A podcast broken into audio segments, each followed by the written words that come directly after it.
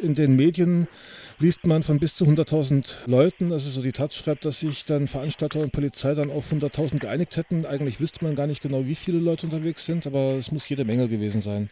Also ich kann auf jeden Fall bestätigen, dass es richtig viele Leute waren. Es war so, dass du praktisch in allen Richtungen, wo du geguckt hast, äh, alles voller Menschen war.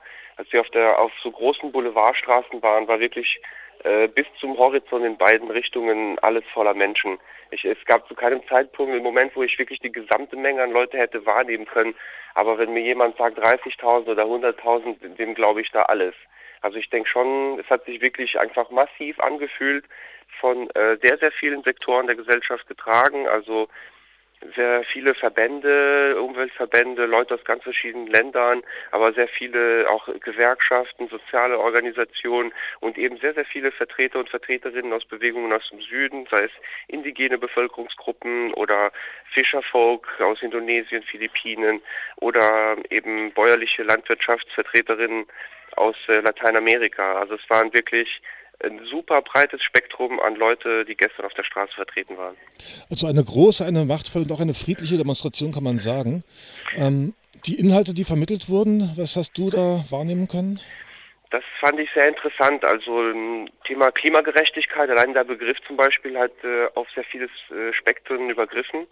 Was äh, mir sehr stark aufgefallen ist, dass, ähm, dass man merkt schon so eine kleine Verschiebung im Diskurs. Also Gruppen, von denen man eher so gemäßigte äh, Aussagen in der Vergangenheit wahrgenommen hat, haben ganz klar äh, irgendwie ausgedrückt, dass dieses System, dieses kapitalistische System eigentlich gar nicht mehr vereinbar ist mit Klimagerechtigkeit. Und äh, ja, viele Leute sagen, dass das eigentlich damit zusammenhängt, dass diese Desillusionierung oder Enttäuschung über den offiziellen Prozess ähm, sehr stark dazu beigetragen hat, dass praktisch so diese Verschiebung irgendwie im Diskurs stattfindet.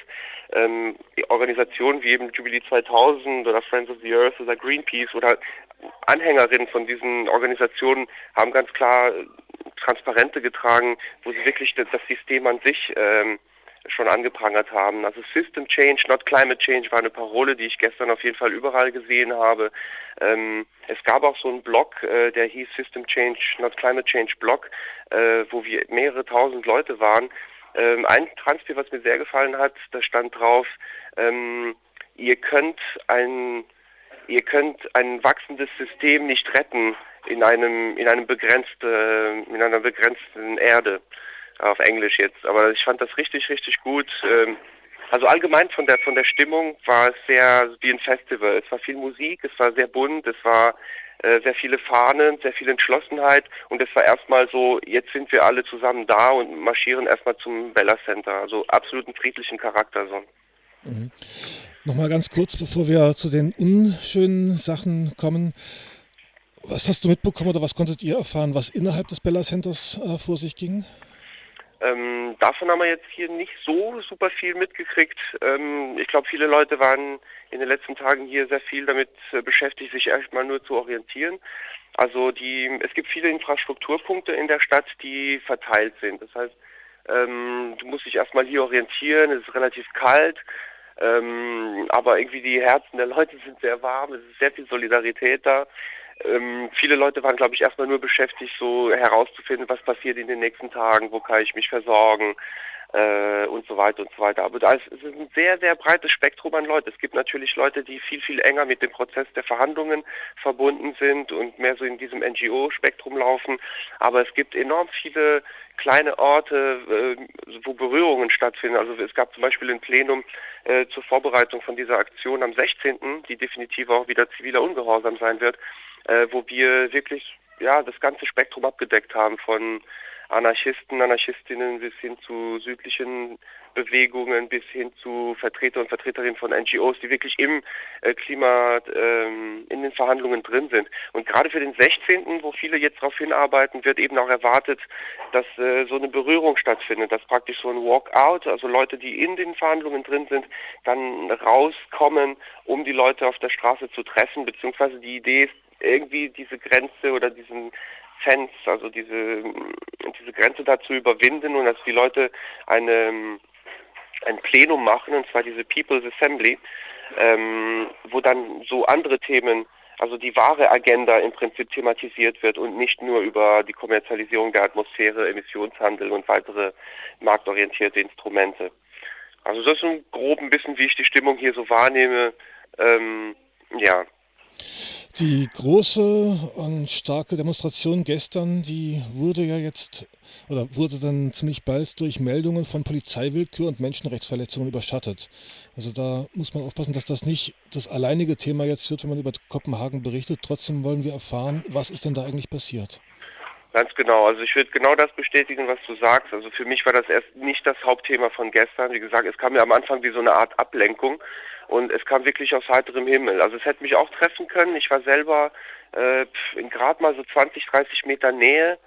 Ähm, der Demonstrationszug ist auf einer langen, äh, gerade Strecke gegangen, also sehr, sehr friedlichen Charakter, überhaupt nicht erkennbar, dass da irgendwie eine Art von Spannung wäre. Und dann ist eine Einheit der Polizei aus einer seitlichen Straße blitzschnell in die Menge reingefahren, also wortwörtlich reingefahren, weil sie mit ihren Wannen im Prinzip die so einen beliebigen äh, Block, also einen beliebigen Block der Demonstration einfach abgetrennt haben. Ich konnte auch nicht mehr genau sehen, wie viele hundert Menschen eigentlich dann in diesem Kessel dann schlussendlich gelandet sind. Aber die haben erstmal so das komplett abgetrennt von dem Rest der Demo.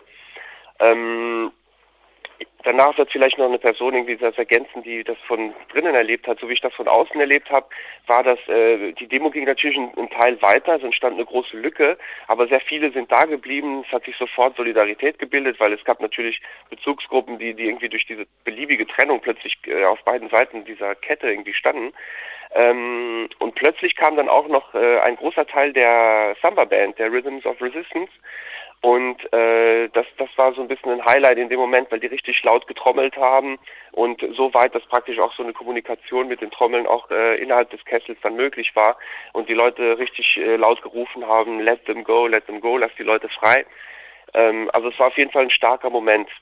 Ähm, die Polizeipräsenz wurde dann immer größer und wir haben im Prinzip auf der zweiten Ebene die, angefangen, die Leute rauszudrängen, beziehungsweise den zweiten Kessel dann zu ziehen. Äh, deshalb bin ich da schnell raus aber ein Teil der Samba-Band zum Beispiel ist drin geblieben und leider muss man sagen, die Leute, die praktisch nur friedlich dazu Unterstützung kamen, wurden auch noch mit äh, verhaftet. Also wir haben Zahlen hier bekommen von 800, 850 Menschen, die im Laufe des Abends verhaftet wurden. Ähm, hier durch die Presse gehen Zahlen von über 960 Personen. Ja, ich also, nehme mal an, dass das, dass das wirklich über den ganzen äh, Tag verteilt ist. Ich wundere mich absolut nicht, dass das so eine große Menge ist. Und also muss sagen, dass da wirklich ein wahlloser äh, Zusammenhang an Leute, der da irgendwie verhaftet wurden. Ich habe da wirklich Leute von Attack gesehen, von, von Friends of the Earth, von Leute, die einfach mitmarschiert sind. Äh, also ein komplett bunter Block, der da irgendwie verhaftet wurde. Und ich glaube, es wurden auch in den Vorkontrollen oder so, werden diese tatsächlich, diese sogenannten präventiven Verhaftungen durchgeführt.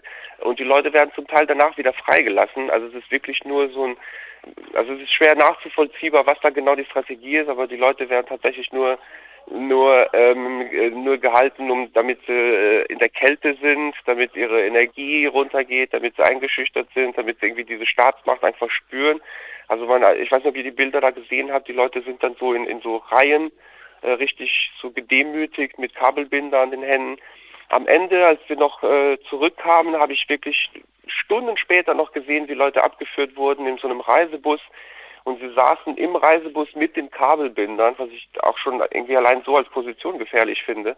Ähm, aber sehr wichtig irgendwie wäre es zu vermitteln, dass, wie gesagt, die, die, der Großteil dieser Demo war nicht äh, von dieser von dieser Situation oder dieser Konfrontation irgendwie geprägt. Ähm, es war wirklich eine, Kraft, eine kraftvolle Demonstration gestern, die wirklich in einem Festivalcharakter einfach klar eine Message äh, rausgebracht hat und sich erstmal gegenseitig äh, viele Leute wahrnehmen wollten. Aber eben diese Aktion der Polizei völlig unnachvollziehbar, äh, nur etwas, um die Leute einzuschüchtern und ja, um Leute auch zu, was mit Gewalt zu identifizieren, deren Namen zu haben, deren Gesichter zu haben, äh, was wirklich eine neue Qualität irgendwie in dieser Situation darstellt, weil die Leute wirklich nichts gemacht haben, was in irgendeiner Weise äh, strafbar wäre. Mal zu heute. Heute sollen sich ja die Umweltminister treffen im Bella Center.